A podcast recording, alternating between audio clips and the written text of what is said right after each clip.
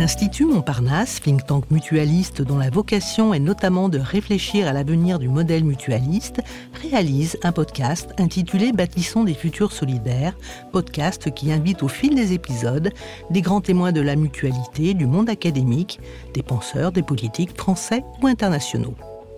À l'occasion des premières rencontres de l'ADES, Association pour le développement des données sur l'économie sociale, l'Institut Montparnasse souhaite donner la parole à trois chercheurs ou praticiens autour de la question de la porosité de l'ESS. Chacun s'exprimera à travers des prismes sectoriels ou transversaux. Ces premières rencontres sont consacrées au secteur sanitaire et social. Dans ce troisième épisode, nous accueillons Yannick Lucas, directeur des affaires publiques à la Mutualité française et professeur associé Université du Mans.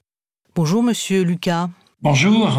Alors ma première question est à la fois simple et complexe. Pourquoi l'accroissement de la concurrence et l'encadrement financier fort imposé aux mutuelles est antagoniste avec leur, leurs origines, leur ADN Historiquement, les mutuelles se sont construites avec un ancrage territorial et ou professionnel extrêmement fort.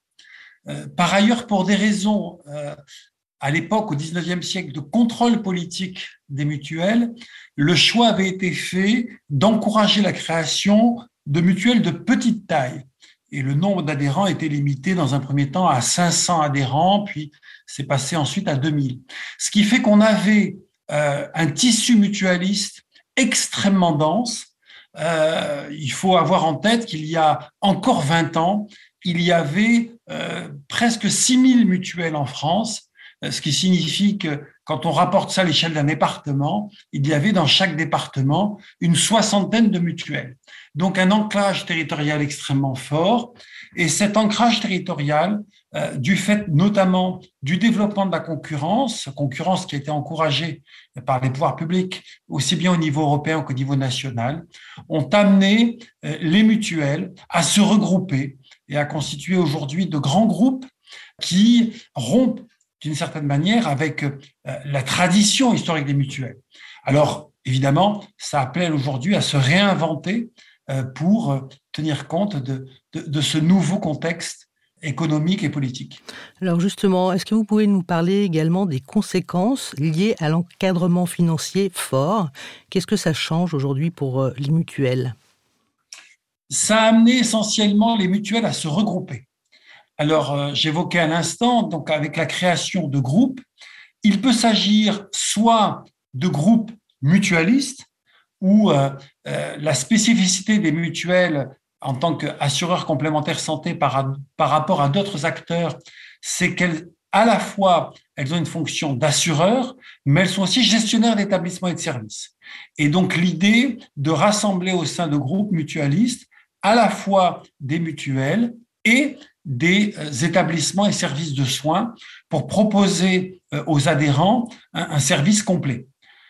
L'autre tendance, et là on va assister plutôt à la création de groupes autour de mutuelles d'assurance ou d'institutions de prévoyance, va être l'idée d'associer la couverture de l'assurance complémentaire santé avec la couverture d'autres types de risques.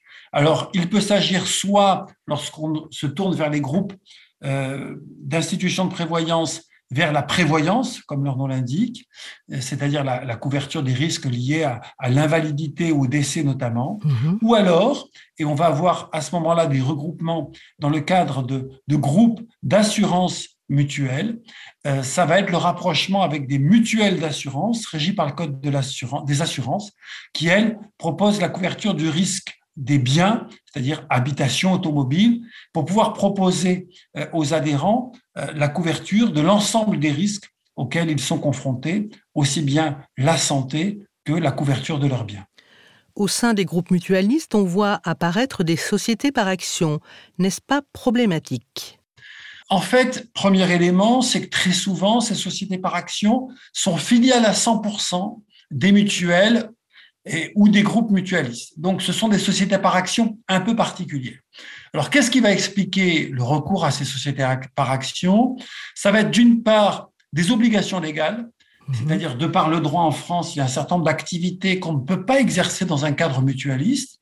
Euh, je prends un exemple, il y a un grand groupe mutualiste qui, il y a plusieurs années cela, a souhaité développer une activité d'ambulance elle ne pouvait pas le faire dans le cadre mutualiste, donc elle a créé une société filiale du groupe mutualiste qui gère euh, cette société d'ambulance.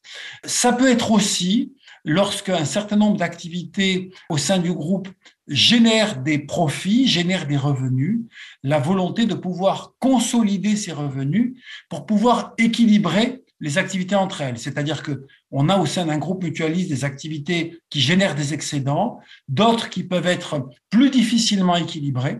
Et si on veut pouvoir financer l'une avec l'autre, il faut pouvoir, euh, comme on dit matière comptable, faire remonter les excédents. Et, et ça, seule une société par action permet de le faire, puisque le droit mutualiste prévoit évidemment que les excédents restent au sein de l'organisme. Alors justement, compte tenu de cette concurrence et puis de ce renforcement de l'encadrement financier, quels sont les impacts de ces évolutions sur le secteur sanitaire et social? Alors, le secteur sanitaire et social lui aussi est fortement impacté par une logique de concurrence.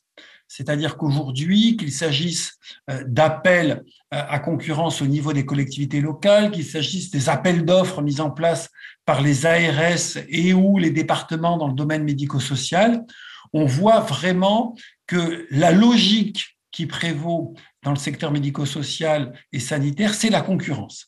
Et avec évidemment le risque qui est extrêmement important, c'est que cette concurrence ne se fasse uniquement par les prix. Et dans ces cas-là, lorsque la concurrence se fait uniquement par les prix, les acteurs mutualistes et d'une manière générale les acteurs non lucratifs ne sont pas favorisés parce que, compte tenu notamment des politiques sociales et salariales euh, qu'ils appliquent, ils sont euh, parfois plus chers que leurs concurrents privés lucratifs et donc, lorsque le choix se fait uniquement sur les prix, ils ne vont pas être tenus. Il faut avoir en tête que dans le secteur sanitaire ou médico-social, le, coût des salaires, c'est les deux tiers du coût de fonctionnement d'un établissement. Donc, évidemment, si on fait des économies sur les salaires, on va être moins cher et, euh, évidemment, c'est porteur de risques pour le secteur non lucratif. Alors, quelles pourraient être les solutions pour retrouver un équilibre ou pour trouver cet équilibre? Alors, dans le domaine médico-social, la solution, c'est la pédagogie. Il est très important que le secteur non lucratif en général fasse de la pédagogie auprès des acteurs publics, qu'il s'agisse de l'État, qu'il s'agisse des agences régionales de santé, qu'il s'agisse des collectivités locales, pour leur expliquer quel est le modèle non lucratif, pour leur expliquer que la concurrence et le choix des opérateurs ne doit pas se faire uniquement par les prix et qu'il faut tenir compte de la qualité. Et la qualité qui n'est pas uniquement une qualité écrite, une qualité sur le papier, mais une qualité réelle, c'est-à-dire la réalité de la prestation de service qui est, rendue aux bénéficiaires. Le deuxième élément, s'agissant de la partie assurance complémentaire santé des mutuelles, et les mutuelles s'y attachent, c'est d'essayer, malgré la réduction du nombre de mutuelles, malgré l'agrandissement de la taille des mutuelles, de maintenir, voire parfois de recréer un lien territorial pour garder euh, la connexion forte qui fait partie de l'histoire de la mutualité, euh, des mutuelles avec les territoires. Euh, l'ancrage territorial est un élément fondamental de l'histoire mutualiste et malgré la création de ces grands groupes, de nombreux efforts sont faits pour maintenir cet ancrage territorial. Eh bien, merci Yannick Lucas pour ces éclairages. Je rappelle que vous êtes directeur des affaires publiques à la Mutualité française et professeur associé à l'Université du Mans. Merci infiniment. Merci, au revoir. Nous espérons que ce podcast vous a donné de nouvelles clés pour mieux comprendre l'économie sociale et solidaire. Ce podcast est à écouter et à réécouter sur le site de l'Institut Montparnasse, sur celui de l'ADES, celui de Podcasters Media, ainsi que sur toutes les plateformes.